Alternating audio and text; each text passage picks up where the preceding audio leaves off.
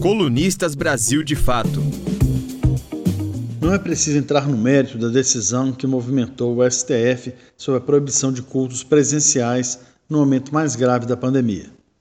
A questão parece pacificada desde o fim da Idade Média ou do surgimento do Estado laico. O que está em jogo não é a liberdade de religião, mas o interesse de certas igrejas em manter o proselitismo alienante e o trânsito das sacolinhas. Os ministros do Supremo souberam dar a resposta a este desvario. É o mínimo que se esperava. O que o jogo também revelou foi uma prosaica operação de vaidade e ambição pessoal. Não tem nada a ver com Deus ou Constituição, mas com uma vaga de ministro no Supremo Tribunal Federal.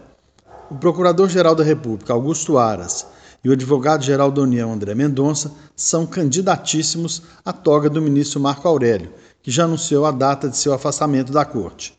Aras e Mendonça, como bons cristãos, estão atentos aos sinais, principalmente os emitidos pelo presidente Jair Bolsonaro. Responsável pela indicação, o presidente já cantou a pedra. O próximo ministro deverá ser terrivelmente evangélico. O PGR e o AG passaram a corrida para provar que são à altura da missão.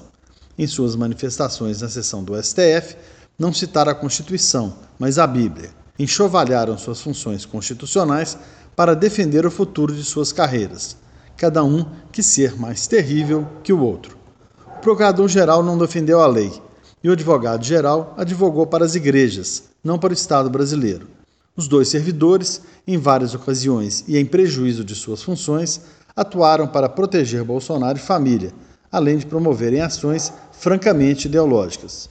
A primeira etapa para enfraquecer a corte foi dada com a indicação de Nunes Marques, que tem se mostrado juridicamente incapaz para cumprir sua função, votando sempre de forma patética e teleguiada. É nesse sentido que a corrida de Aras e Mendonça para uma segunda vaga de alinhamento automático com o Planalto é tão ameaçadora para a independência dos poderes da República. Uma explicação de ordem psicológica talvez ajude a entender comportamentos tão desprezíveis dos postulantes ao cargo. Em 30 anos de vida pública, Bolsonaro nunca teve o respeito de seus pares, dos empresários, da academia e da imprensa. Alimentava-se do radicalismo da extrema-direita. Seu ressentimento levou a inverter o jogo, tentando submeter setores que o desprezavam.